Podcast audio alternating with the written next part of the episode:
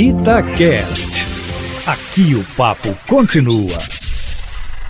Presidente do Senado, presidente do Congresso, está acertado com o ministro Paulo Guedes para tocar para frente e votar nesse fim de semana projeto que auxilia estados e municípios, dando compensações por essa paralisação toda. Por outro lado, vai pedir um sacrifício do Estado, do poder público municipal, estadual e federal, sem aumento por 18 meses, em lugar de cortar a folha de pagamento em 25%. Só não dar aumento já vai ser um, uma boa ajuda aos caixas das prefeituras, dos governos estaduais e da União. É a forma de ter a menor possível influência né, nas contas públicas que estão sendo arrombadas por essa ausência de atividade econômica, vale dizer, ausência de arrecadação e aumento da despesa, porque a despesa está saindo agora para o social. Pensava-se que seria um pouco mais de 50 milhões de pessoas